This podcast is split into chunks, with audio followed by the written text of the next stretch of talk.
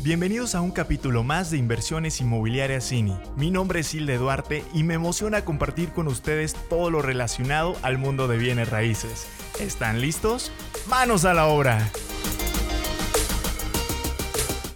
Bueno, pues sean bienvenidos a un capítulo más del podcast de Inversiones Inmobiliarias Cini. Nos encontramos con el doctor Eduardo Rubio aquí en su galería. Muchísimas gracias, qué bonita mañana. Gracias por recibirnos. Pues gracias a ustedes por interesarse en estas cosas. ¿no? hombre, yo la verdad, antes de, montar todo, estábamos ahorita montando el, el, setup aquí del, del, estudio donde estábamos grabando y ya estábamos profundizando en temas muy interesantes y de los cuales pues vamos a compartirles un poquito de todo. A lo mejor nos podemos aventar dos, tres episodios más adelante. Muy bien. Mucho que hablar. Pero estamos el día de hoy en la hermosa ciudad de Morelia, Michoacán, la antigua Valladolid. Antes también se llamaba el Valle de Guayangareo, ¿cierto? Sí, nace, nace la ciudad con ese nombre, Guayangareo. Y luego cambia a, a Valladolid y en 1826, creo recibe el nombre de Morelia en honor a José María Morelos. Al hijo, al hijo moreliano. Mm. Eh, que Guayangareo significa loma alargada y chata, ¿no? Algo así. Pues fíjate que no lo sé, no, no, no tengo el dato. Ese. Lo aprendí hace poquito en un recorrido de leyendas. Ah, Pero bueno, leyendas, ¿no? Vaya. Eh, doctor, platícanos un poquito eh, de su trayectoria, ¿Qué es lo que lo ha llevado a, esta hermosa capital michoacana que ha hecho por lo largo de, estos años por acá? Bueno, mira, yo quisiera platicarles un poquito de mi background también porque eso puede dar cierta luz para entender por qué estoy aquí. Claro. Eh, primero, mi padre nació en Morelia. Y mi padre quedó huérfano muy chico y ayudado por amigos se fue a estudiar a México y luego lo llevaron al TEC de Monterrey como maestro cuando él tenía 25, 26 años. Y allá conocí a mi madre y nacimos ocho hijos. bueno, eh, mi padre era un gran intelectual, gran poeta y eh, pues yo nací rodeado de obras de arte y de libros y, de un papá que era realmente un, hombre pues lleno de luz. Y yo me hice muy amigo de él. Siempre fui gran amigo desde chiquito. Y siempre fui muy independiente. Entonces, a mí Monterrey no me gustó nunca como ciudad, por muchas razones. Y yo sentía una necesidad de irme, de escaparme en cuanto yo salía de vacaciones. Ese día yo me iba a cualquier lado. Y regresaba para la escuela nada más, ¿no? Eso me hizo tener novias en muchos puertos también. Ok, si están escuchando este podcast, saludos a todas. A todas, por favor. y acabando mi carrera, me fui a México, Ciudad México, a trabajar eh, como maestro. Y siempre me interesó a mí la historia del arte y la producción artística también. Estuve tres años ahí y decidí irme a Francia a hacer un doctorado en historia del arte contemporáneo. Entonces viví ahí prácticamente cuatro años y medio. Eh, interrumpí un poquito para pasar una temporada en Nueva York, siete meses, haciendo investigación de tesis. Entonces yo fui registrando muchas ciudades en mi mente, ¿no? Y muchos climas, mucho jaleo de cada ciudad. Y en un momento determinado llegué a Morelia con la mira de traducir mi tesis al francés, porque me quedé sin beca. Entonces me vine aquí a una casita minúscula y yo veía que en el micro jardín que tenía había un rosal que me daba 40 rosas. así enormes, preciosas. Y yo decía, ¿cómo es posible que haya algo que te dé 40 rosas? Eh, eh, vamos, y le cortabas las rosas y al día siguiente tenía más rosas. ¿Qué es esto, no? ¿Qué clima? Entonces empecé a ver lo, que era la bondad del clima de Michoacán, lo cual me era muy atractivo y también no lo quería entender el por qué. Entonces resulta que eh, me pongo a estudiar un poquito la región y veo que algo que no saben los michoacanos, y te lo puedo preguntar a ti, me vas a decir que no sabes, es cuántos volcanes hay en el estado de Michoacán.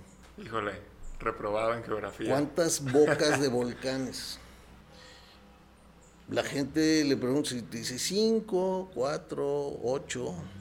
Y hay 2.800 bocas de volcanes. 2.800. A mí se me viene a la mente nada más el Paricutín y ya. Bueno, pues, bueno el, el, monte más grande de Michoacán, el Tancítaro, es un volcán también.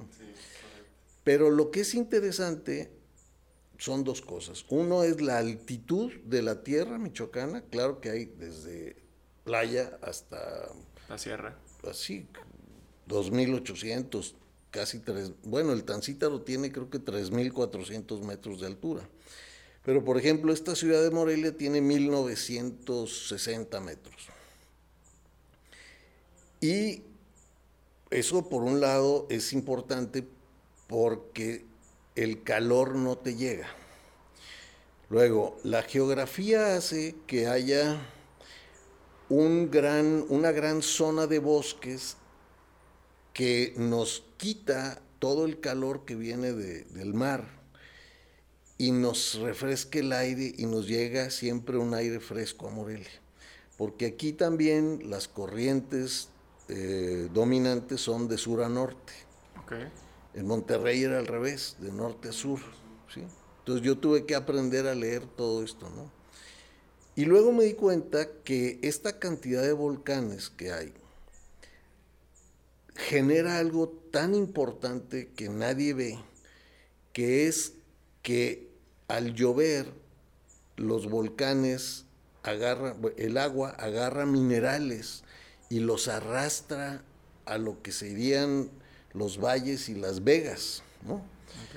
Y eso hace que la tierra aquí sea de una fertilidad impresionante. Que tiras una semilla y se da.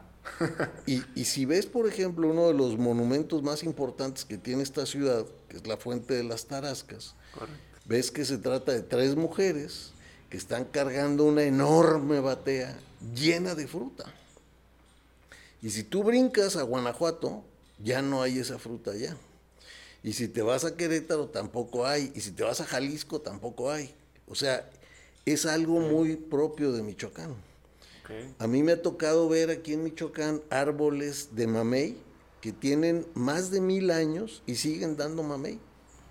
Es impresionante. Entonces, bueno, por ese lado te das cuenta de que es un estado privilegiado por el clima y por la fertilidad de su tierra. Entonces, cuando yo viví aquí traduciendo mi tesis, estuve seis meses solamente, pero yo encontré que había algo que me conectaba con, tiempos lejanos pero muy prósperos en Morelia. Yo también quería entender por qué. Y me costó mucho trabajo entender, eh, me tuve que meter a estudiar la historia económica de la ciudad y entendí algo muy importante que tampoco sabe la gente de aquí. Y es que eh, cuando hubieron las guerras de reforma en Europa, Carlos V mandó ejército a defender la frontera entre Holanda y Bélgica y pudieron lograr que los protestantes no ganaran más terreno en Bélgica y entonces tú tienes ahí una frontera entre el catolicismo y el protestantismo muy clara, y, y eso se debió mucho a Carlos V. Y en reconocimiento, el Vaticano le dio a él la prebenda de que no tuviera que pedir permiso al Vaticano para en estas tierras que acababan de conquistar, pudiera el emperador elegir poniendo el dedo en cualquier lado dónde poner sus obispados y a qué órdenes religiosas traer. Entonces, eso no lo decidió el Vaticano, lo decidió Carlos V y era una cosa política.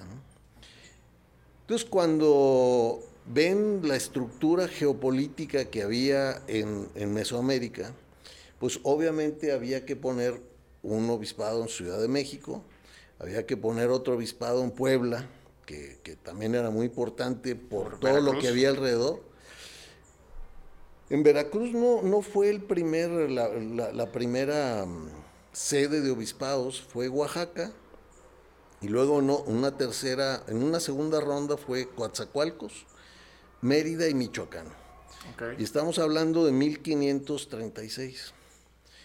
Y los uh, frailes franciscanos habían llegado aquí 12 años antes, a Tzintzuntzan, traídos por el rey Tangaxuano, y eh, les había dado tierras y habían hecho pues, eh, eh, lo que nosotros podemos observar, que es este convento franciscano ahí en Tzintzuntzan, que es el primer convento que hubo en todo el occidente de México. ¿no?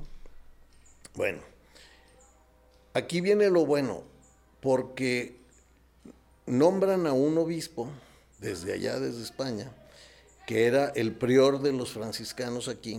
Y entonces, este, este fraile dice que no es digno de tan, algo, tan alto rango. Entonces se, se ven sin obispo. Y dicen, pues voltean a ver a quién ponen.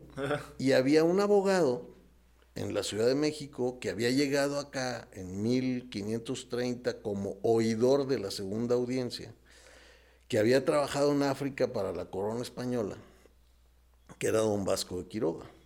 Híjole, estaba segurísimo que era Que era un abogado, no, era sacerdote él. era abogado. Era abogado. Un líder nato, ¿no? Yo creo también. No, no, era un abogado, este, peleonero, como todos los abogados. Y, pues de hecho hay tomos y tomos y tomos de, mm, todos los juicios que se peleó contra Fray Juan de Zumárraga en México.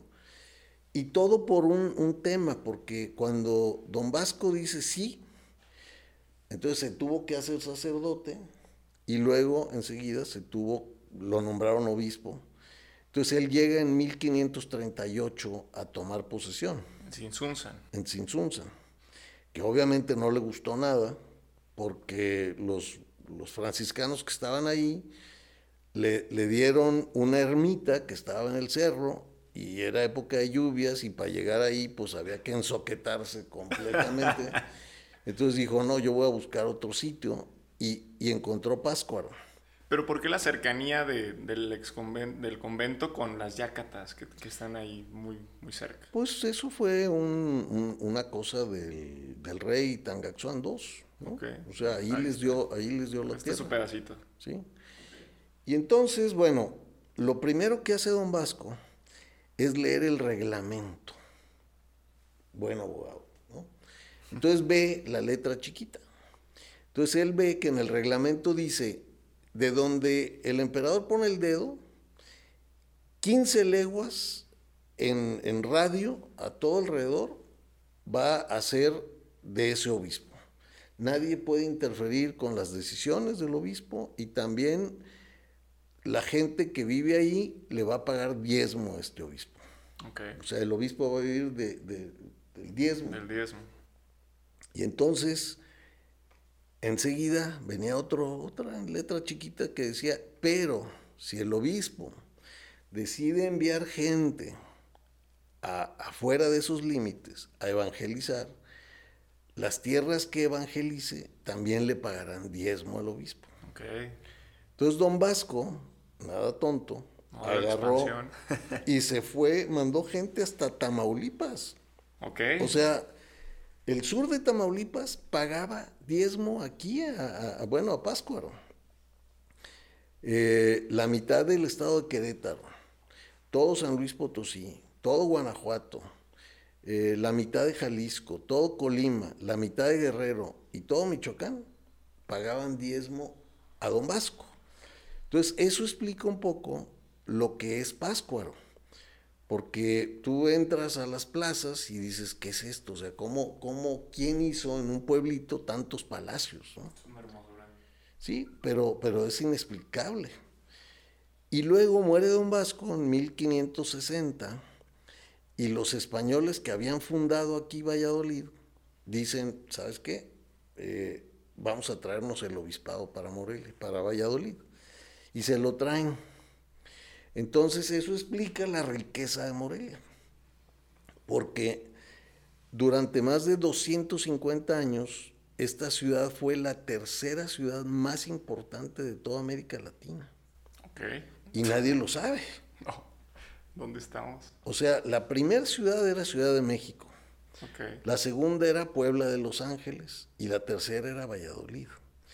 Y te voy a dar unos parámetros de datos duros que son muy importantes para entender la, digamos, la grandeza de esta ciudad. La Ciudad de México enviaba a la corona 9 millones de pesos al año. La ciudad de Puebla enviaba seis y medio millones de pesos al año. Valladolid enviaba 6 millones de pesos al año. Y por ejemplo, una ciudad tan pujante como Monterrey, en aquellos años enviaba 30 mil pesos. O sea, la diferencia entre la riqueza de, de, Valladolid contra la riqueza de Monterrey era 200 veces más aquí. Y hoy por hoy, en Monterrey se genera, por cada peso que se genera en Morelia, ya generan 15 mil pesos. Entonces, bueno, la riqueza aquí se concentró y obviamente era el clero el que manejaba el dinero, no había otra estructura política, o sea, no había eh, gobernadores de estados, esto simplemente era el obispado de Michoacán. Y em, si vemos, por ejemplo, todo lo que es la grandeza del centro histórico de Morelia, todo lo que hay lo construyó el clero, todo. Sin duda. O sea, todas las órdenes religiosas, si ves los carmelitas o ves este, los mercedarios o ves los agustinos o franciscanos, eh, ellos son los que hicieron la Morelia que nosotros disfrutamos ahora. Y como mucha gente trabajaba en la administración de los bienes del clero, pues esas son las casonas que están todo alrededor de la, del primer cuadro de la ciudad, ¿no? que ahora son hoteles casi todos. Pero eso explica la riqueza. ¿Cuándo empieza a decaer Morelia? Cuando le ponen otros obispados enfrente. Entonces, por ejemplo, ponerle a León, Guanajuato, pues le cortó todo el flujo que, venía del norte hacia acá, ¿no? Ok. Y el obispado de Querétaro y el obispado de Guadalajara, y entonces lo fueron acotando hasta que pasó algo también muy, muy serio aquí con la independencia, ¿no? O sea, mucha gente festeja la independencia y yo no veo nada que haya que festejar. O sea, yo más bien creo que perdimos muchísimo. Por ejemplo, esta ciudad del año 1800 al año 1830 perdió el 98% de su Producto Interno Bruto. O sea, se quedó con el 2%. ¿Qué es eso? Nada. Entonces, obviamente la gente aquí no sabía trabajar, porque todo le venía de fuera gratis, ¿no? Entonces, pues todo el mundo vivía como príncipe y en el momento en que les cortas la llave, pues no saben qué hacer. Sí. Y bueno, su, su, paradigma más importante era Vasco de Quiroga, entonces por eso también aquí se vuelve una ciudad de abogados. O sea, aquí eh, levantas una piedra y salen 10 abogados. y todos tienen que comer además, entonces aquí te, demandan porque me vio mal, ¿no? Porque, quién sabe, o sea, yo jamás había visto una ciudad que tuviera tantas demandas, ¿no? Porque tienen que comer de algo, ¿no? Entonces, y mucha gente se fue. Entonces, si nosotros analizamos ese, ese éxodo de morelianos ilustres, pues se fueron de la ciudad, o sea, se fueron a la Ciudad de México y efectivamente un Melchor Ocampo pues tuvo mucha fuerza en la Ciudad de México porque lo que sí había aquí era mucha cultura. O sea, como había mucho ocio, ¿no? Siempre eh, la cultura es fruto del ocio de una ciudad. Es decir, si tú no, si tú tienes que hacer talacha para comer, pues no te queda tiempo para leer novelas o para oír música o, dialogar. O dialogar, ¿no? Eh, pero aquí, pues había curas para entrar para arriba también, ¿no? Como los abogados. Eh, antes se llamaban curas. y, por ejemplo, en la nómina de los uh, insurgentes morelianos hay 137 curas. O sea, no solo era José María Morelos y, Hidalgo. Matamoros también era cura, pero no nació aquí. Este, pero había 137. Entonces, a lo que voy es que esta ciudad nunca aprendió a trabajar. somos flojos. No, no, aprendieron a trabajar. O sea, no hubo quien les enseñara a trabajar. O sea, no, no producía nada esta ciudad. Recibía dinero y se lo gastaban. Entonces, pues qué rico, ¿no? Es como ser un niño rico, heredero, y pues te llega el dinero y te lo gastas, ¿no? Pero no sabes trabajar. En el momento que se acabó el dinero, pues la gente, ¿qué hizo? Pues los que tenían casas empezaron a vender las casas. Y los que tenían objetos de arte dentro de sus casas, igual los empezaron a vender. Entonces tú trata de buscar hoy una casa en Morelia que, que represente lo que fue, no existe. Las casas en realidad están vacías, no, abandonadas. Eh, pues ahora los que han aprendido un poco a trabajar en servicios, pues los hicieron hoteles, ¿no? Pero tú ves, por ejemplo, una ciudad industrial aquí, que tiene, pues, no sé, poquitito actividad contra lo que tiene Celaya, por ejemplo. Celaya tiene 100 veces más de actividad industrial que Morelia. Entonces, bueno, eso no sé si sea bueno o sea malo. Yo creo que en muchas cosas es bueno. Yo también. Pero no hay mucha actividad económica en la ciudad. O sea, esta ciudad no ha podido crecer, seguir creciendo bonito, porque no hay actividad económica. ¿Se podría decir que lo, el recurso más importante que tiene Morelia es su historia, su cultura, el turismo? como primer motor para crecimiento de la ciudad? Eh, desgraciadamente, no, eh, no lo hemos sabido explotar. O sea, yo sí creo que el turismo cultural es un motor muy grande y que una ciudad como Morelia debería de tener una oferta cultural 10 o 20 o 30 veces mayor que la que tiene actualmente. Eh, el problema es que eh, hemos tenido tan malos gobiernos siempre que pues no, no, no les no entienden el, sentido de la oferta cultural. Eh, por ejemplo, dime dónde encontramos aquí en Morelia un museo que te exponga abiertamente qué es la cultura purépecha. O sea, y que te dé mucha información, que, porque los purépechas tienen literatura, tienen música, pues tienen danzas, tienen mucha artesanía, etc. Su dialecto. ¿Dónde? Eso lo podríamos explotar muchísimo. Dime si no sería importantísimo, por ejemplo, tener un museo sobre vulcanología y mineralogía en Morelia, con 2.800 bocas de volcanes.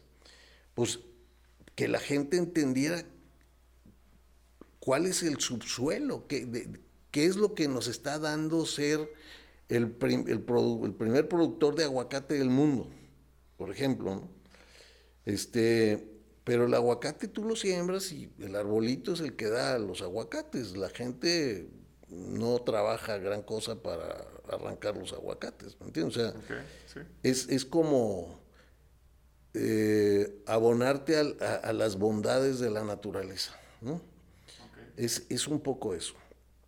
Eh, no implica tanto trabajo, no, no es como otras ciudades que le apuestan durísimo a, la tecnología, a la maquinaria, que te hacen aviones o te hacen trenes o te hacen, ¿no?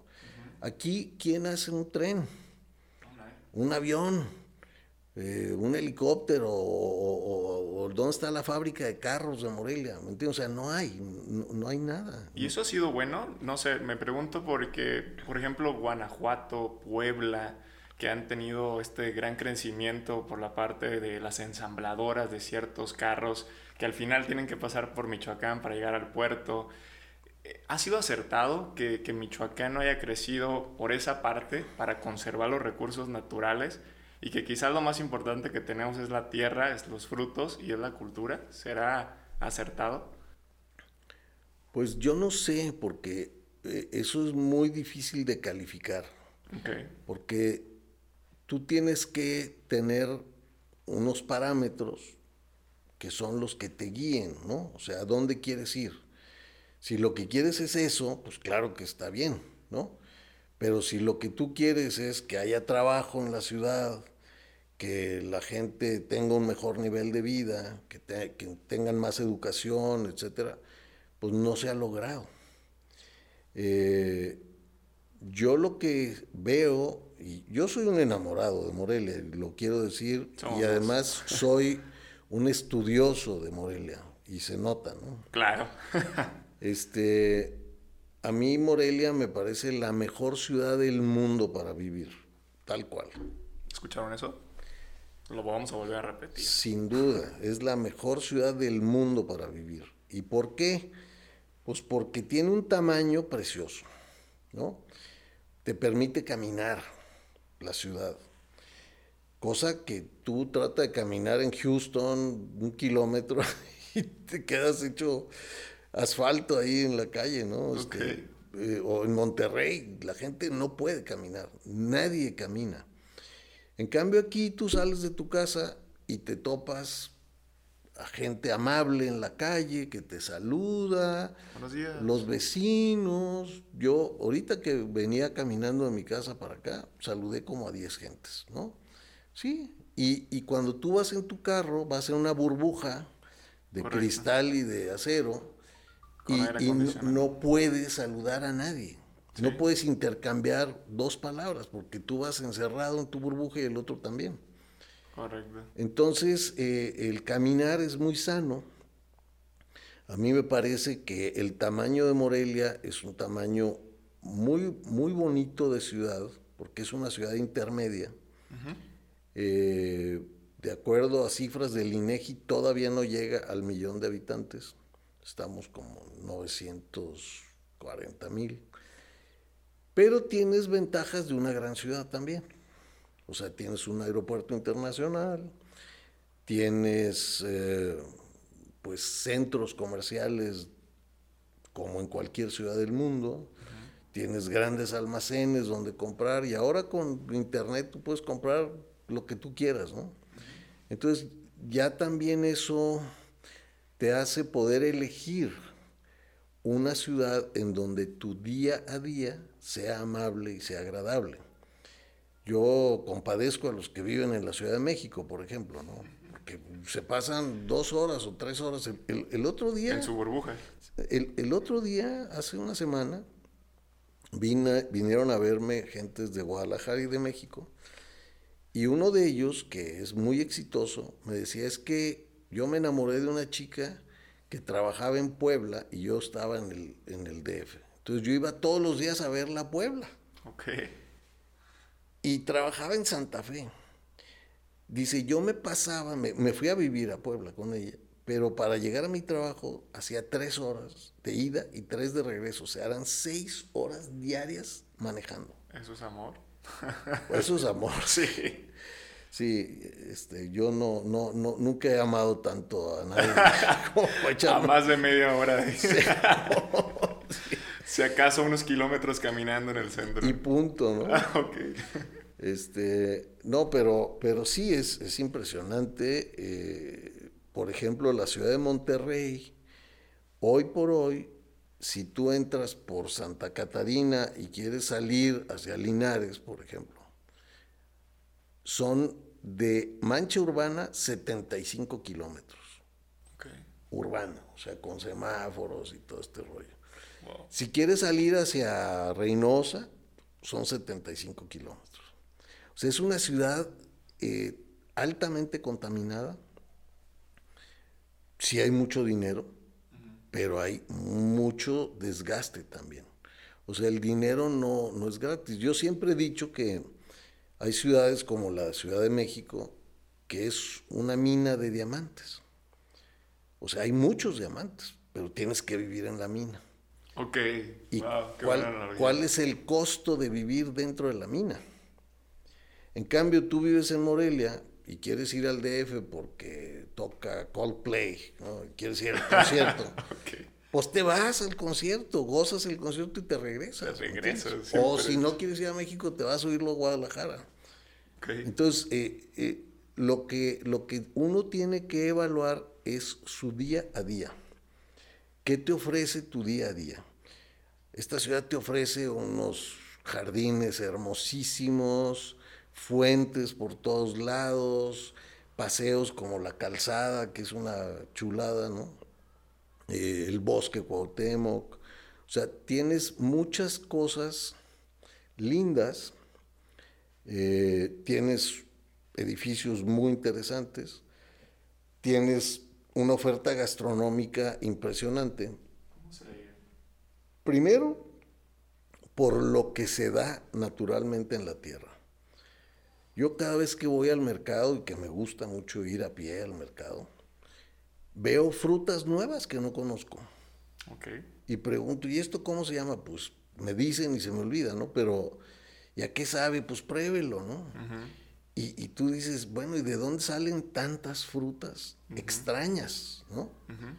y, y, en tal profusión, porque aquí la fruta es baratísima. Yo aquí estoy viendo en una plaza pública un árbol de naranjas que cualquiera puede llegar y arrancarlas. Correcto. Y hay mandarinas y ahorita está el níspero cuajado de nísperos que puedes agarrarlos. Ahí están. ¿no? Nadie te va a decir que no. Eh, entonces, pienso que, esta ciudad es una ciudad muy amable, que tiene un riesgo muy grande, creo yo, que es que no retenemos el talento. No hemos aprendido a retener el talento en la ciudad. Entonces, esta ciudad tiene 72 universidades.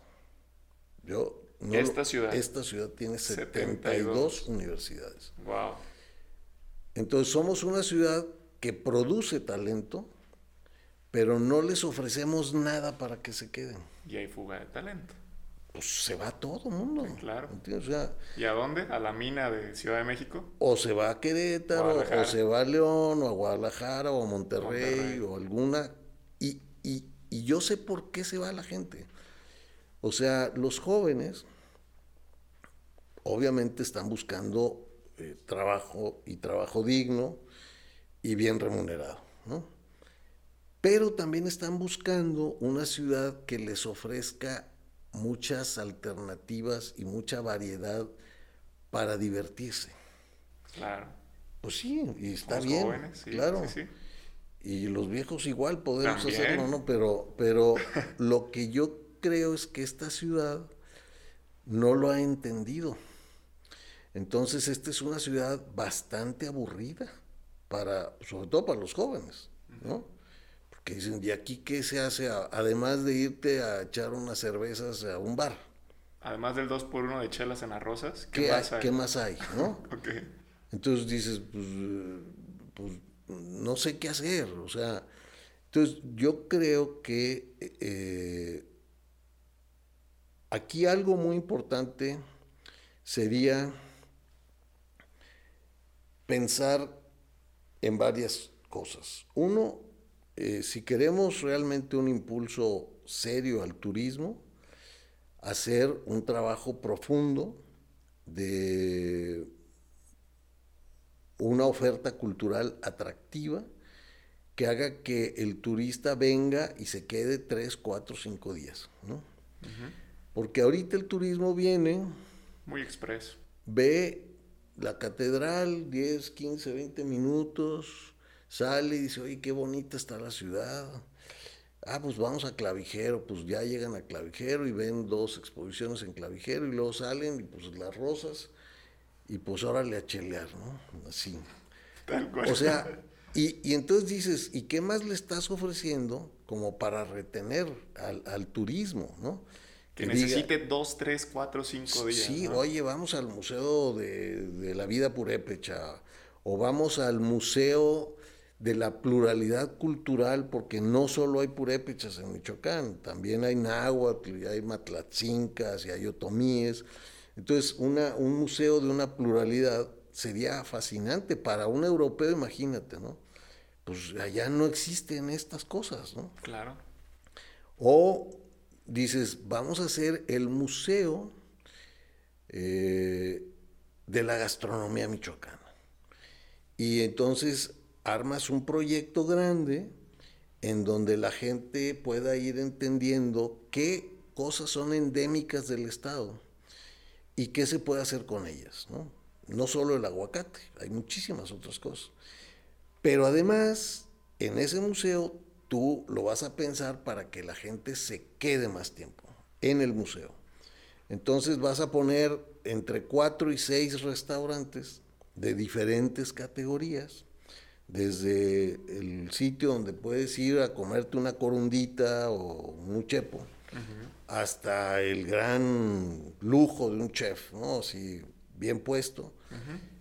Y tener una tienda donde puedas comprar el- los productos michoacanos y que ahí mismo esté DHL que te diga, ah, usted los quiere en Nueva York. Sí, cómo no. Déjeme aquí todas las macadames que compró y las quién sé Ok. qué, y los dulces y esto y lo otro. Y, y pasado mañana los tiene en Nueva York. Ya está. Eso no lo pensamos. O por ejemplo, eh, el, el museo que te digo de, de mineralogía y vulcanología, ¿no? Pues que, que la gente pueda entender hasta el propio moreliano, ¿no? Claro.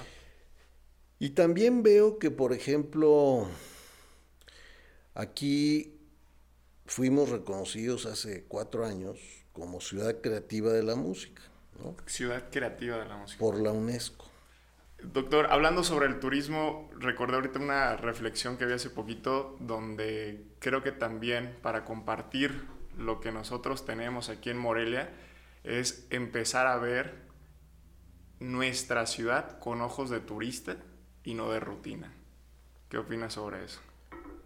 O sea, como para impulsar, para invitar, que además pues tenemos los, el famosísimo celular, que hoy en día subes un- una historia un- a tu Instagram y la ven personas de diferentes partes de, de Estados Unidos, por ejemplo, los primos, los amigos que ya tienen años por allá y que no se han dado la oportunidad de venir nuevamente a Morelia y que a través de estas historias muy genuinas, muy personales, desde tu punto de vista, no con un logo, no con una entidad de gobierno, sino de- desde mi persona, Hilde Duarte, yo así percibo la ciudad, causas curiosidad y vienen a la ciudad y se dan cuenta.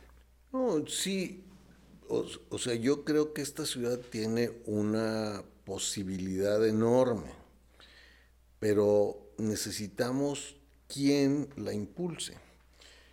Eh, a mí, en un momento, me invitó Alfonso Martínez hace cinco años a ser su primer secretario de Cultura. Okay. Y lo primero que le pregunté es, ¿cuánto presupuesto tienes para la cultura? Al año. Y me dijo, dos millones. Le digo, es que con dos millones no puedes hacer nada, ¿entiendes? Entonces yo le pedí que no me nombrara, por supuesto, secretario de Cultura. No me gusta hacer el ridículo, ¿no? Con dos millones de pesos. Le dije, yo te iba a cobrar cuatro millones mensuales de sueldo. Es lo que yo valgo, mano. Pero le dije, dame el dinero o dame un millón y medio y te voy a hacer muchos proyectos culturales importantes para la ciudad y que eh, tú nada más vas a firmar y los vamos a meter a la Cámara de Diputados. Y yo te voy a decir cómo cómo impulsarlos y con quién ir. Y, le hicimos proyectos que valían 103.5 millones de pesos. Y en esos había conciertos públicos, íbamos a traer gente como Plácido Domingo a cantar a la calle. A la calle, ¿entiendes? Una buena activación. Eh, queríamos cuatro conciertos de muy alto nivel, eh, callejeros, para revertir todo ese rollo que se hizo en el 2008 de que Morelia era la ciudad insegura, que habían explotado unas granadas, y como para decirle a la gente, pues no, mira, o sea, está limpia la ciudad, ¿no? Pero había muchos proyectos de publicaciones, eh, había proyectos de traer varios premios Nobel a la ciudad, a dar conferencias, había proyectos em, de armar orquestas sinfónicas. Eh, aquí estaba entonces eh, Miguel Salmón del Real, que era el director de la Orquesta Sinfónica, y que Silvano Aureoles, en un acto de tontería y prepotencia absurda, su primer acto fue correrlo cuando él era un hombre sumamente bien formado, con muchos años de experiencia en Europa, que llegó gratuitamente a Morelia. A Morelia no le costó un peso formarlo. Y llegó por un concurso. Y el concurso lo validó la orquesta misma. O sea, hicieron, trajeron a ocho o nueve directores y la orquesta dijo queremos a él.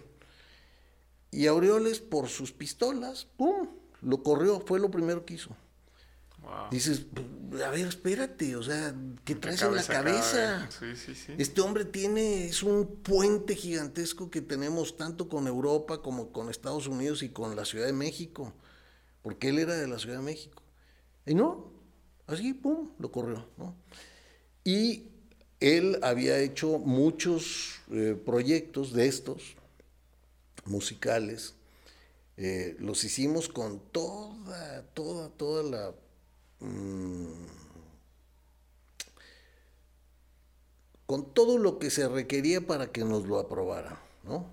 Por cierto, la invitación de que regrese a Morelia está abierta. Ya no está Silvana Orioles. No, pero, pero, la verdad es que él ahorita es director de la Orquesta Sinfónica de, de Culiacán y él está buscando irse a dirigir una orquesta grande en alguna parte, ¿no? Y tiene todas las capacidades, pero eh, dentro de la gente que, que contraté para hacer los proyectos, pues estaba, por ejemplo, Nacho Tena, que con Nacho hicimos un proyecto muy grande para Morelia para hacer teatro callejero. Eh, encontrar los rincones precisos y hacer teatro, teatro, ¿no?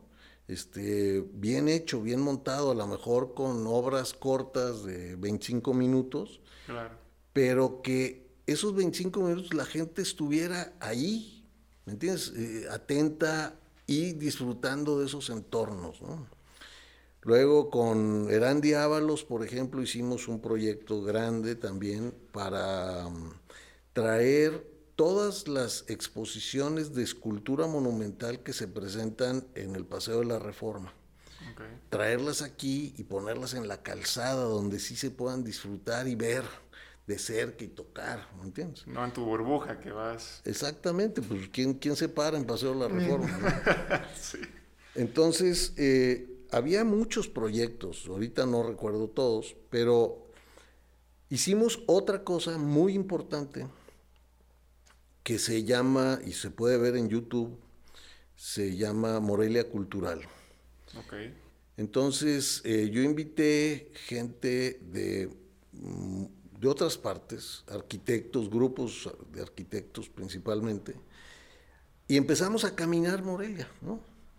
Entonces me los llevé primero al bosque Cuauhtémoc y le dije, mira, vamos a imaginar que aquí estos edificios van a cambiar todos de vocación, ¿no? Por ejemplo, donde esté el DIF, vamos a sacar el DIF a otro lado y vamos a hacer aquí el Museo de la Gastronomía Michoacán. Y tiene terreno y puedes poner unos restaurantes con jardines muy padres.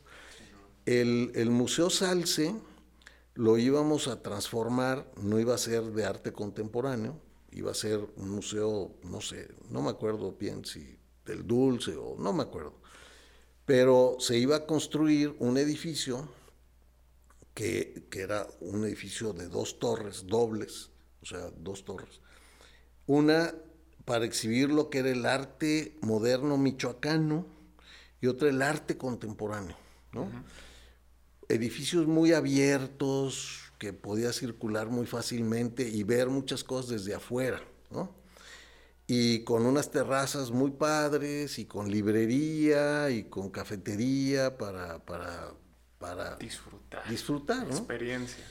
Y luego, eh, donde está la forestal, allí íbamos a hacer el museo de, las, de, de la pluralidad cultural con los purépechas, con los otomíes, con todo esto. Es un buen lugar. Y, creo, creo, a ver, ahorita me acuerdo bien, pero eso se puede ver, ¿eh? todavía está en YouTube. Sí, ahí está la propuesta. Y, y luego eh, íbamos a hacer el, el, Museo de Vulcanología y Mineralogía enterrado y, tú te ibas a poder asomar por las bocas de volcanes a ver lo que había abajo. Abajo era el museo, sí. Wow, interesante. Y al centro del bosque Cuauhtémoc íbamos a hacer una mega sala de conciertos, como para unas 1500 personas, en una estructura padrísima porque eh, el techo de la gran sala iba, iba degradándose, ¿no? Y entonces en la parte exterior iban a ser gradas y afuera iba a haber una concha acústica como para cinco mil gentes al aire libre estar oyendo un domingo un concierto precioso ahí, ¿no? Como Central Park. Como sí, sí, sí. A ese nivel. Y además estudiamos todas las rutas de la gente que entra y sale del bosque. y, y cambiamos toda la estructura para, para hacerla mucho más fácil, obviamente con, con, área para bicicletas y toda esta cosa. Incluso habíamos, en, la propuesta está cerrar el acueducto eh, a la circulación y hacerlo todo peatonal. Y, y, afuera, ahí abajo del acueducto, poner cafecitos y hacerlo súper... ¿Solo ese pedacito del bosque o todo no, el acueducto? No, solo la parte del bosque. Porque sí, digamos, si tú venías de allá del este, del oriente, te desviábamos hacia Calzada Madero, la prolongación Madero, para que por ahí entraras al, centro. Al centro, ok.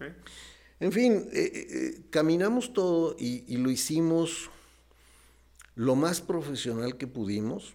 Hicimos eh, además de este video que dura siete minutos y está hecho con toda la mano, muy profesionalmente, hicimos un booklet también en donde ya así se menciona el tipo de materiales con los que se iba a transformar todo el bosque, el tipo de plantas con que se iba a reforestar, etcétera, ¿no? O sea, está muy bien el estudio.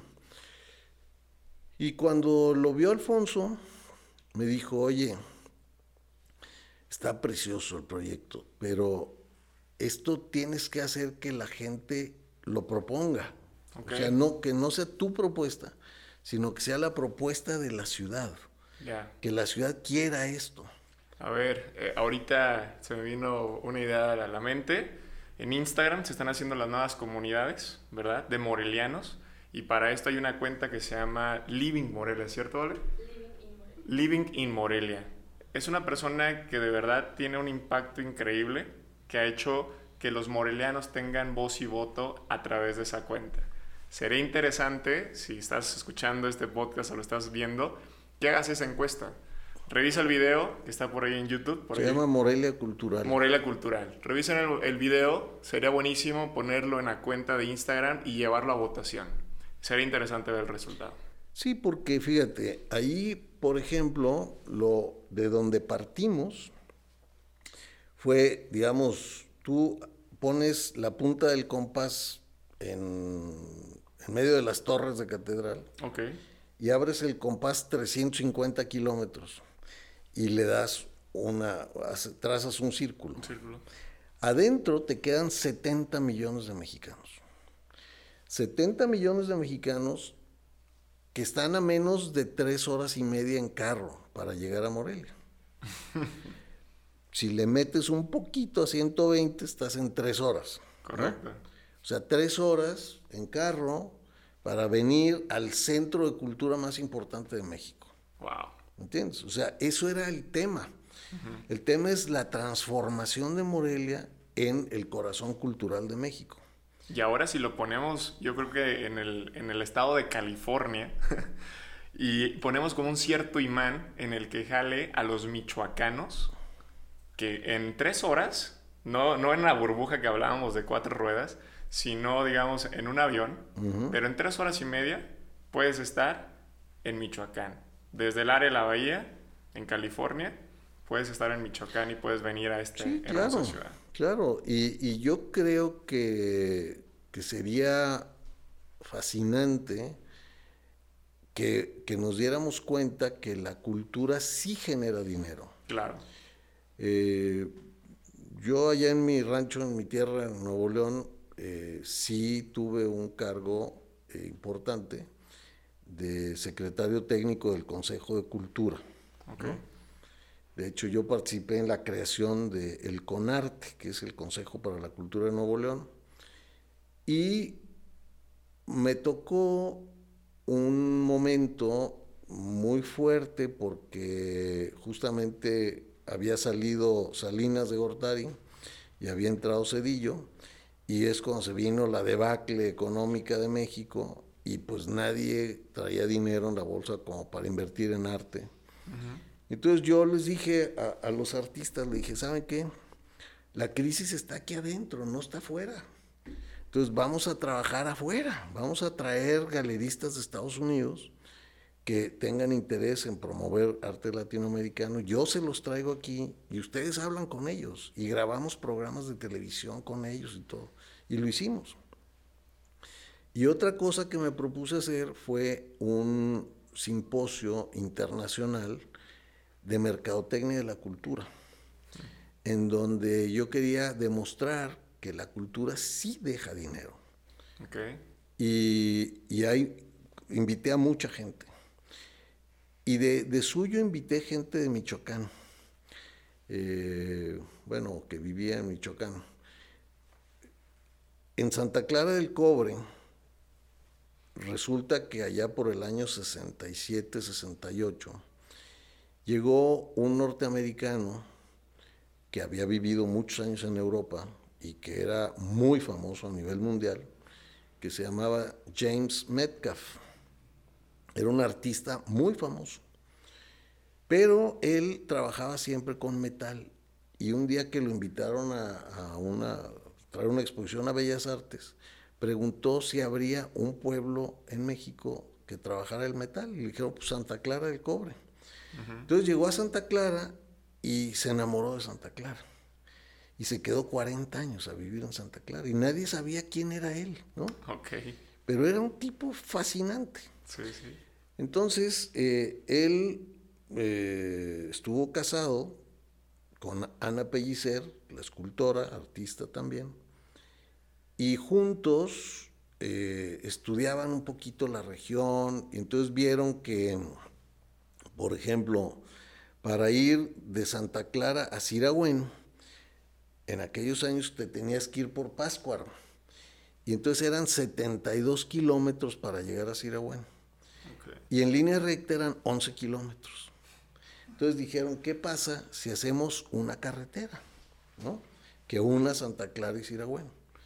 Entonces ellos hicieron una propuesta para hacer la carretera y la cotizaron con la Secretaría de Obras Públicas. Y les dijeron, pues cuesta 400 millones de pesos. Y Jim dijo, ¿y qué pasa si la hacemos a mano, como la vía Apia de Roma, con piedra. Y entonces le damos chamba a dos pueblos y podemos meter árboles frutales alrededor, así que la gente pueda incluso caminar esos 11 kilómetros, ir cortando frutas y viendo el paisaje, sembramos flores, etc. Entonces la hicieron a mano. Les costó la décima parte que hecha con maquinaria, o sea, les costó 40 millones de pesos. Tenían una garita a la entrada y otra a la salida que te costaba un peso transitar. Y con ese peso se, podía dar mantenimiento a, la, carretera. Entonces, cuando yo vi eso, yo dije, a ver, esto es un proyecto rural, un proyecto económico importantísimo, porque imagínate lo que se ahorra de gasolina y de tiempo, ¿no? Un, un proyecto ecológico, porque se hace a mano y con piedra natural. Eh, y un proyecto social porque le das trabajo a dos pueblos, ¿no? Correcto. Entonces yo los invité a ese, a ese simposio para que vieran que una idea llevada bien, llevada a cabo, artística, es rentable, bien pensada, ¿no? Sí, sí. Este, ahorita, por ejemplo, en París acaban de envolver todo el arco del triunfo. Sí. ¿no? Que surgió de una idea. Bueno, Cristo, el que lo hizo, o sea, el que hizo el diseño, era íntimo amigo de Jim Metcalf. ¿En serio? Ellos compartieron durante cuatro años la habitación. Ok. ¿Eh? O sea, eran íntimos, íntimos amigos, ¿no? Y, y bueno, Cristo murió también pero yo en aquel entonces lo invité, junto con Jean-Claude, su esposa, a que hablaran de cómo financiaban estos proyectos, porque ellos no pedían dinero a nadie, no, no tenían sponsors. Ellos lo hacían y hacían las islas estas de Miami con unas cosas rosas increíbles y envolvieron el Reichstag en, Berlín y, y, envolvieron el, el Pont Neuf en París y eh, hicieron cosas padrísimas, ¿no? solos. Y era rentable para ellos. Y luego invité, por ejemplo, al director de la ópera de Santa Fe, en Nuevo México. Eh, la temporada de ópera es de casi dos meses, un poquito más de mes y medio. Y cuando hay ópera ahí, no hay un cuarto de hotel libre a 100 millas a la redonda. Entonces, fíjate lo que es darle vida a un pueblo con una idea y, bien, bien hecha. ¿no? Eh, invité también a unos curadores del MoMA de Nueva York. Ellos em, tuvieron la idea de hacer una exposición de Henri Matisse, el pintor eh, fobista francés, contemporáneo de Picasso, y eh, el costo de traer la exposición a, Nueva York era de 5 millones de dólares. Y les dijeron, están locos, o sea, no, ¿de dónde van a recuperar ese dinero? De pura taquilla entraron 13.5 millones de dólares al, museo. O sea, no te, no te arriesgues porque porque puede que no ganes, ¿no? Pero te arriesgas y no solo ganas, ganas mucho, ¿no? Entonces, por ejemplo... Mucho que ganar y poco que perder, por ahí. ahí, por ejemplo, no estamos considerando todo lo que se ganó en hoteles, en taxis, en restaurantes, en tiendas, todo lo que... La, la derrama económica que deja un turismo, ¿no? Correcto. Entonces... Eh, yo creo que incluso en México ha habido, además de lo de Jim y Ana, yo invité a Marinela Servitje, eh, la que hizo el Museo Papalote, mm, ¿no? Que también es un museo que deja dinero, o sea, no, no, no es, no pierde. Yo recuerdo que en la primaria nos llevaban hasta León, Guanajuato, al Museo ah, Papalote, y, y, también a, bueno, en León está uno eh, que se llama Explora, pero más bien el Museo Papalote que está en la Ciudad de México nos llevaban. Entonces, multiplicando los camioncitos de primarias de todo el país a ir al Museo del Papalote en la Ciudad de México es increíble. Es increíble. Y, y luego, fíjate, invité también a los dueños de la revista Artes de México. Es una revista muy, muy elegante, muy bien hecha, pero que es una sociedad anónima. Entonces, la gente compra acciones de la revista y la revista tiene una difusión mundial. Está en dos o tres idiomas. Vale 200 pesos cada ejemplar, pero además de todo, ellos son promotores de muchísimas cosas, ¿no? Tienen un número sobre el tequila, otro número sobre el mezcal o Día de Muertos o sobre la artesanía del barro negro de Oaxaca o de huipiles de Chiapas o de lo que tú quieras. Entonces, además de que están proyectando a México, están dando una calidad excepcional y están recuperando toda su inversión y sacando dinero para hacer nuevos números. Es, o sea, la cultura sí es negocio si la sabes hacer. Correcto. En Michoacán, yo tengo ya 20 años viviendo aquí y me da mucha pena que en aras de un pseudo socialismo no cobren las entradas a ningún lado. Entonces todos los museos son gratis y los conciertos de la Sinfónica son gratis, clavijeros gratis, todo es gratis, ¿no? Entonces imagínate, un día trajeron una exposición de Leonardo da Vinci a clavijero. ¿En serio? En serio, sí. Y yo fui y vi puros extranjeros adentro. Y dije, a ver, ¿y por qué un extranjero no debe de pagar? Nadie paga. Oye, tú vas a la Catedral de Sevilla y siendo quien seas, pagas 8 euros por entrar a la catedral. Ok. ¿Entiendes? O sea, para ver los tesoros que tiene la catedral. Vas a la Catedral de Amberes y te cuesta 18 euros entrar. O sea, ¿por qué le tienen miedo a cobrar? ¿no? Entonces, un día eh, en el Museo del Estado había un concierto de marimbas, muy bonito, a las seis de la tarde. Entonces fui al concierto de marimbas gratis y a las siete había un concierto en el Centro Cultural Universitario de orquesta de cámara, padrísimo. Y luego había un concierto de jazz a las 8 en, el, ah, en el Palacio Municipal, gratis.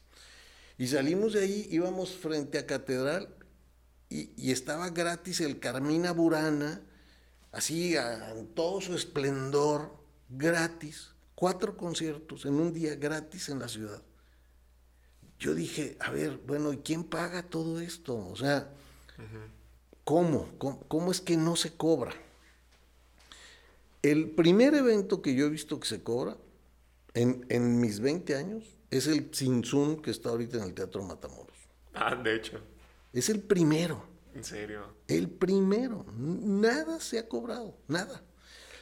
Y lo del Tzintzun, pues cuando eh, yo vi que se estaba pues ya por terminar el teatro, que se le estaba inyectando dinero, yo hablé con Sonia Mejía, que es la que llevaba la construcción del teatro, y le dije, oye Sonia, pues tenemos que hacer algo muy bueno para la inauguración, porque son 11 años de construcción y vas a inaugurar con la danza de los viejitos. no, no, Es a la vez en Plaza de Armas y gratis. Claro, claro. No, y, y, y, y, bueno, yo insistí mucho en que se hablara con Santiago Cumplido, quien ha hecho cosas espectaculares en Guadalajara. Y, es un gran músico y es muy talentoso, muy, un genio en muchas cosas. Y Sonia se lo trajo y organizó un grupo de trabajo para dar seguimiento al espectáculo y me invitaron a mí. Entonces yo fui dándole un poquito la tónica, yo les decía, hay que hacer un espectáculo que hable de Michoacán y que los michoacanos nos sintamos este, orgullosos de, algo tan bello. Y sí pensé en hacer algo así tipo Cirque du Soleil, con mucha, muy espectacular, y para eso Santiago se pinta solo. De hecho, Santiago ahorita está viviendo aquí al lado, detrás de este muro. Yo le presto ahí una casita y ahí hizo toda la música del espectáculo Chinsun. Okay. Entonces, eh, yo creo que esto es una muestra de algo que se le metió dinero y que se le puede sacar todavía muchísimo dinero. Ya tienen invitación para montar esto en Dallas, por ejemplo. La obra de Tzintzún. La obra de Tzintzún. Y yo estoy seguro que la pueden llevar a donde quieran, hasta a Europa si quisieran. ¿Cuántos morelianos teniéndola aquí no vamos? Porque estamos acostumbrados que todos nos lo han dado gratis. Bueno, por ejemplo, ¿no? Pero si tú vas a un Cirque du Soleil te cuesta 3 mil pesos y aquí te cuesta 500 pesos, ¿entiendes? Correcto. O sea, está regalado como quiera. Sí. Em, pero, en fin, yo sí creo que es un error no cobrar. Correcto. No valoramos quizás. A lo mejor yo pondría y diría, a ver, traes tu credencial de lector, es de Michoacán, pagas cinco pesos, ¿no? Por entrar. Y no eres de Michoacán, pues pagas 60 pesos. O pagas 100 pesos por entrar. ¿no? eres mexicano, pagas tanto. Sí, si no eres mexicano, pues... Y en dólares, y en euros. pues sí. Se aceptan bitcoins, ¿eh? Lo, mismo que nos cobran ustedes, se los vamos a cobrar. Claro, claro. Y, y, ese ejemplo es, es, es algo aplicado en la, en la Riviera Maya. O sea, la gente que es de Quintana Roo tiene ciertos privilegios por ser de Quintana Roo. ¿Por qué no nosotros como michoacanos tener quizás ese, esa cuota preferencial? Pero también, o sea, empezar a valorar eh, que no todo es gratis en la vida y que podamos esforzarnos un poquito a llegar a disfrutar ese tipo de, arte, ¿no? Es que fíjate nada más, a ver, vamos a pensar rápido en números fáciles y rápidos. Si a mí me invitan como secretario de Cultura y te dicen, tengo dos millones de pesos para todo el año, ¿no?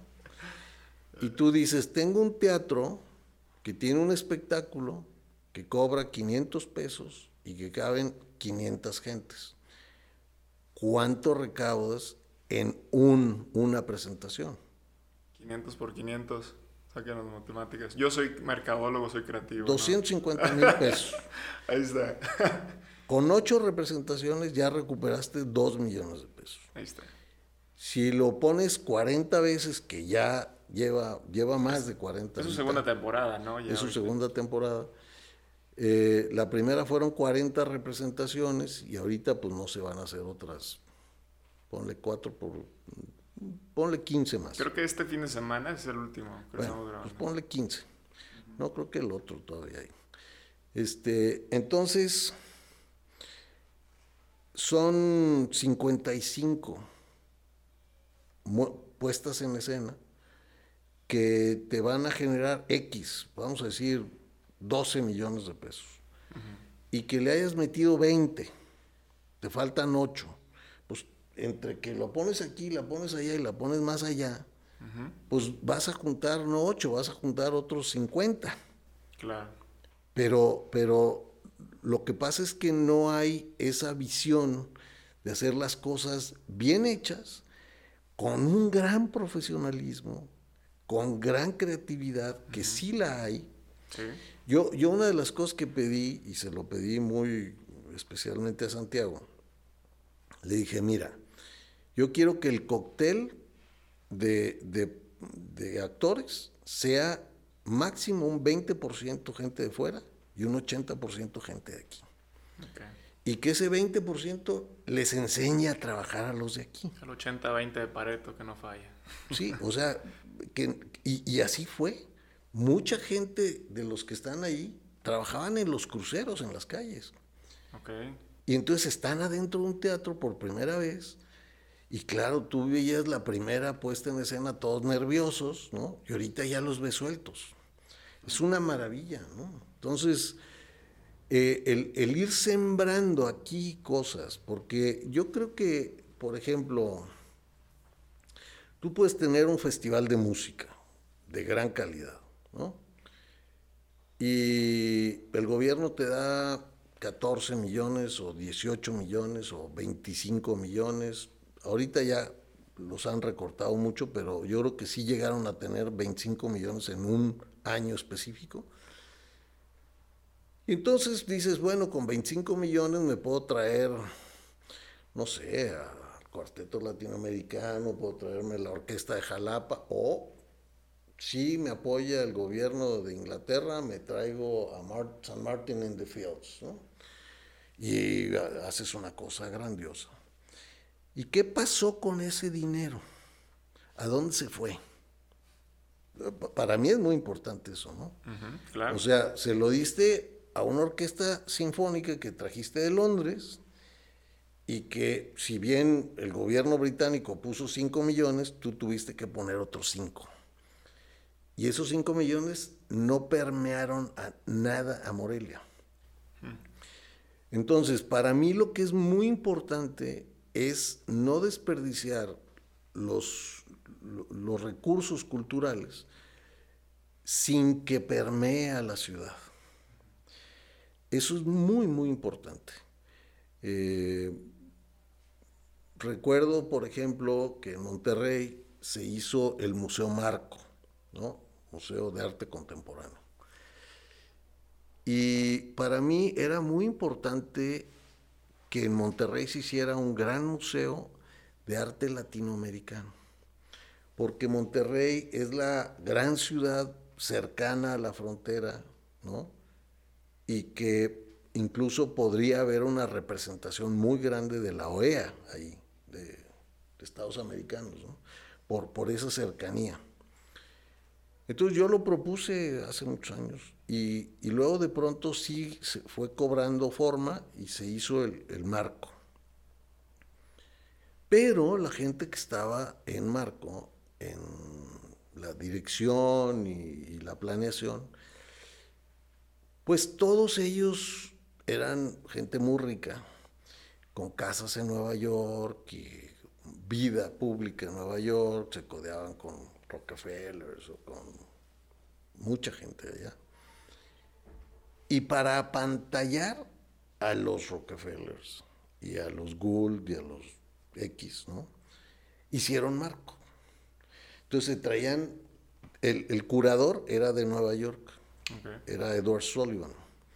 Entonces las exposiciones se planeaban desde Nueva York y traían unas cosas impresionantes, pero que nadie entendía un carajo. ¿Entiendes? O sea, te traían una cosa china espectacular. Imagínate con unos cortinajes gigantescos hechos de cabello humano. Okay pero no te lo decía nadie, ¿no? Entonces, si tú no estabas con la antena bien puesta para ver qué, traían, no te dabas ni cuenta de qué había. El mensaje, la comunicación no era buena. Y además, nunca invitaron a un artista regiomontano a exponer ahí. Ufas. Entonces, no permeaba ese gasto, ese, ese monstruo, ese elefante gigantesco. Pues sí, claro, llegaba alguien de Nueva York iba y decía, wow, qué evolucionados están en Monterrey, ¿no? Pero el regiomontano decía, ¿y a mí para qué me traes esa mure? O sea, yo no le entiendo nada. A mí, yo quiero ver el clásico Tigres contra Monterrey y ya. Y ya, bueno, sí, con, con un hot dog aquí. Con... Sí, la carnita asada. Sí. sí. Pues, no, pero no permea la ciudad, ¿no? Y, y, Monterrey, pues, a mí me tocó hacer un, libro, eh, una parte de un libro con otros investigadores sobre el desarrollo de la plástica en Nuevo León en 100 años. Y yo agarré la parte que tenía más carnita de 1970 a 1990, que es cuando surgen todas las instituciones. Y también me acuerdo que lo agarré porque casi todos los actores estaban vivos y yo los podía entrevistar. ¿no? Entonces fue muy agradable para mí hacer esto. Y justamente dejé fuera a toda esta gente extranjerizante, ¿no? Malinchista. Y me concentré en los que realmente apoyaron el desarrollo de la plástica dentro del Estado. Muy bien. Y que no eran regiomontanos. Ok. Uno era de la Ciudad de México y otro era de, Valencia, hombre. Este, entonces, bueno, fíjate qué, qué, qué, qué chistoso, ¿no? Que no eh, el regiomontano sí tiene ínfulas de, de, pues, ser muy cosmopolita, ¿no? Sí, sí, sí. Pero, pero eh, son 20 regiomontanos que, que, viven así y la gran mayoría no vive así, ¿no? Correcto. Pues sí. Bueno, ¿qué otra pregunta tienes para mí? A ver. No, hombre, es que está bastante interesante cómo, cómo, cómo hemos hablado de las oportunidades que existen como de crecimiento de la ciudad de Morelia, pero realmente me interesa ya, ya cerrar quizás este primer podcast que tenemos, porque pueden venir otros más, incluso deberíamos invitarlo realmente a que cree su propio podcast porque podrá por compartir muchísimo y aparte tener invitados también que puedan ayudar a la difusión a través de esta nueva metodología de, crear podcast, ¿no? Eh, me gustaría eh, cerrar con el por qué. Eh, hay, hay, una campaña, lo pongo un poquito en contexto, dentro de inversiones inmobiliarias CINI, la, inmobiliaria, tenemos una campaña que de verdad me fascina, se llama Mexican Dream, ¿verdad? El sueño mexicano que va muy enfocada al mexicano que se fue algún día a cumplir ese sueño americano, ¿no? Que te, que te platican, que llegas y que llegas a barrer dólares, ¿no? Eh, yo creo mucho en el que muchas de las personas que se fueron en busca del sueño americano se fueron con una promesa, ¿no? La promesa de regresar algún día a sus tierras, ¿no? A México. Es muy independiente si sea Michoacán, Jalisco, Oaxaca, ¿no? Yo creo que tenemos ahora sí que cada pueblito, cada ciudad, cada estado de México, hay un representante en Estados Unidos. Esa campaña de Mexican Dream me, de verdad me fascina muchísimo a través de los videos que hemos empezado a compartir. Hay personas que en su vida han venido a Morelia y han empezado a venir a, conocer un poquito de todo lo que hemos compartido por ahí en, redes sociales. Eh, familias que 25 años sin venir a Morelia desde que se fueron. Y así podemos hablar de mil y una historias más. Yo creo firmemente en que Morelia puede ser una gran opción para estas personas que se quieren retirar y que están buscando pasar años increíbles, quizás los últimos, pero los mejores, ¿verdad? Y creo también firmemente en el talento michoacano, en el que debemos de conservarlo y la pandemia nos enseñó que podemos trabajar remotamente, entonces la chamba como tal, los proyectos pueden venir a Morelia.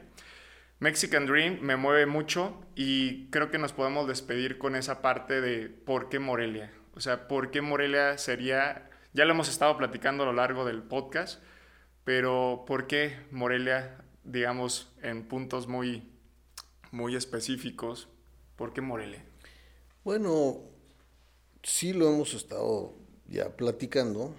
Em, a mí me ha tocado ver y conocer, y soy amigo de americanos, de holandeses que viven por aquí cerquita, ¿no? Eh, un americano, eh, Douglas él trabajó 40 años para el Banco Mundial. Y él tenía su casa en Seattle. Y conoció Morelia y se enamoró de Morelia. Dijo, yo aquí quiero vivir. Como muchos. Y, compró una casita. yo le recomendé un arquitecto y la remodeló padrísima. Le quedó exacto lo que él quería. Y además hizo, dentro de esa propiedad, hizo dos departamentos pequeños que los renta por Airbnb. Excelente. Entonces está feliz en Morelia. Aquí, caminando a media cuadra, eh, hay un lugar que se llama Espacio Los Limones, enfrente del Tata. ¿no? Es de un holandés, de Dolph, y él también es un hombre que, pues, mide dos metros o algo así, y lo ves caminando en shorts todos los días, así. Los 365 a gusto, ¿no? y también eh, ese espacio lo renta, ahí dan clases de yoga, y dan eh, muchas cosas de baile y demás. Y atrás hizo otra casita y la renta por Airbnb. Entonces, han hecho posible su vida aquí y también hacen su negocito. Claro. Aquí en la calle de atrás viven franceses de Francia, porque también hay una colonia francesa aquí que ya tienen dos, tres generaciones, pero estos son recién llegados. Vive otra señora norteamericana eh, que siempre anda con su perrito salchicha caminando por todos lados. Eh, Doreen se llama. Y, yo conozco a mucha gente que se ha venido y les preguntas por qué. Y te dicen, mira, 10 años me dediqué a buscar un sitio donde retirarme. Y me fui a todos los países que tú quieras, ¿no? A España, a Italia, a Grecia, a Marruecos, a, eh, eh, demás países. Y cuando vivimos unos días en Morelia o en Pátzcuaro, dijimos, de aquí somos, ¿no? O sea, esto es el lugar para, para, para envejecer caminando. Eh, a mí una vez, recién llegado aquí y conociendo a Jim Metcalf y a Ana Pellicer, eh, me tocó dar una conferencia en la UAC para arquitectos. Y el arquitecto que me invitó me dijo, oye, pues no te puedo pagar, pero, pero te voy a pagar con especie. ¿no? Te voy a presentar a un tipo que te va a encantar. En Páscuaro. Ah, pues órale. Y total me llevó a Páscuaro y me dijo, este hombre es un príncipe nacido en un castillo en Checoslovaquia. El hombre de ojos azules, alto, ya, ya, ya, ya era algo viejo en ese momento. Y, y se llamaba Heinrich Luft. Y todo el mundo en Pascua lo conocía como Don Enrique. y Don Enrique andaba en overol todos los días. Se dejó crecer el pelo, greñudo, y la barba, ¿no? Y él era un enamorado, pero enamorado, enamorado del mezcal. Mm. Entonces siempre traía su pachita de mezcal. Y traía dos dos este, caballitos de bambú, y te encontraba en la plaza y te decía, órale, pegue aquí, ¿no? A las 10 de la mañana, lo que ah, fuera, ¿no? Desparasitada, vámonos. Órale, vámonos, ¿no? Y, y, le llamaba el hermano mezcal. Entonces, él decía que él, se había casado con el mezcal. Ah, bueno. Y, y, cuando yo lo conocí ya llevaba 51 años de matrimonio con el mezcal. Y él hacía su propio mezcal. Ok, se volvió maestro mezcalero. Sí, claro. De, tanta pasión. Okay. Y, y, bueno, ya murió don Enrique. Este, hicimos una película que también está en YouTube, que se llama Docu Mezcal. Y él sale ahí hablando del hermano mezcal, ¿no? Un tipazo, pero tipazo.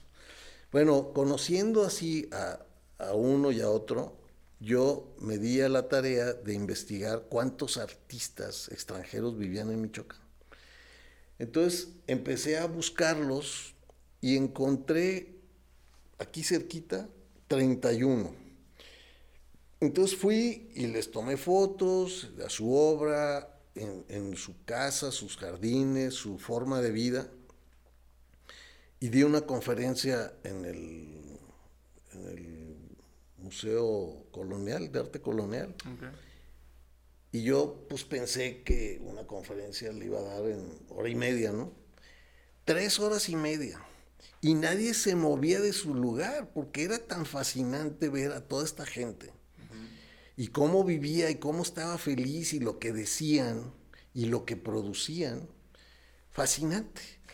Eh, otra mujer que vivió aquí en Churumútaro, y murió de 97 años, una pintora fantástica, Judith Dame.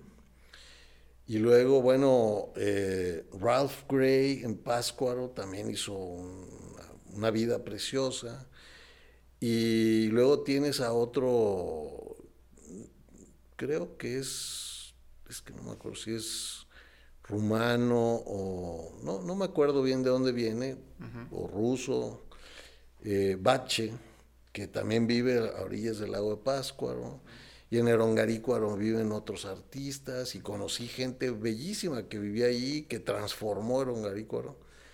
En fin, lo que te quiero decir es que eh, una vez que conoces este espacio y que lo sientes, dices, pues aquí me siento bien dentro de mi piel, ¿no? O sea, me siento cómodo, puedo comer delicioso, puedo caminar, puedo beber riquísimo, puedo eh, tener amigos fácilmente, porque somos muy amigables aquí. Sí, correcto.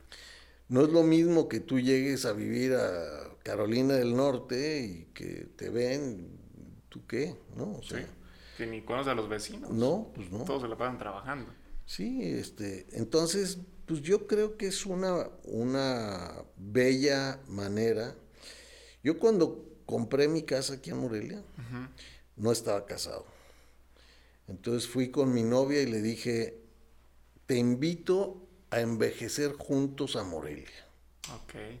Y así fue como nos comprometimos, ¿me entiendes? Y ya tenemos, ayer o antier cumplimos 21 años de casados. Wow. Así Felicidades. Bueno. Pues gracias por la invitación y esperemos que haya otras más. Yo, yo sé que sí. Está muy interesante. Nos encantaría seguir platicando, pero vamos a dejarlo para otra ocasión, para que la gente se deleite con esta conversación que tuvimos. Pero sin duda creo que podemos aportar más por el bien de, yo creo que de Morelia, por el bien de Michoacán, por el bien de México, por el bien de, del mundo al final de cuentas. Yo creo que desde aquí pueden surgir grandes cosas que pueden impactar de una manera positiva a la humanidad. Vaya. Muy bien, pues muchísimas gracias doctor y pues gracias a todos ustedes. Si les encantó este podcast como a nosotros, compártanlo a través de las redes sociales, suscríbanse en Spotify, en YouTube y vamos a estar compartiendo un poco más de lo hermoso que es la ciudad de Morelia para que vengan y se den cuenta con sus propios ojos que es no como te lo pintan. Nos vemos en un siguiente podcast. Hasta luego. Gracias por acompañarnos en un episodio más de Inversiones Inmobiliarias Cini, un ladrillo más para hacer tu sueño realidad. Si te gustó, ayúdanos compartiendo y suscribiéndote. Mi nombre es Hilde Duarte. Hasta la próxima.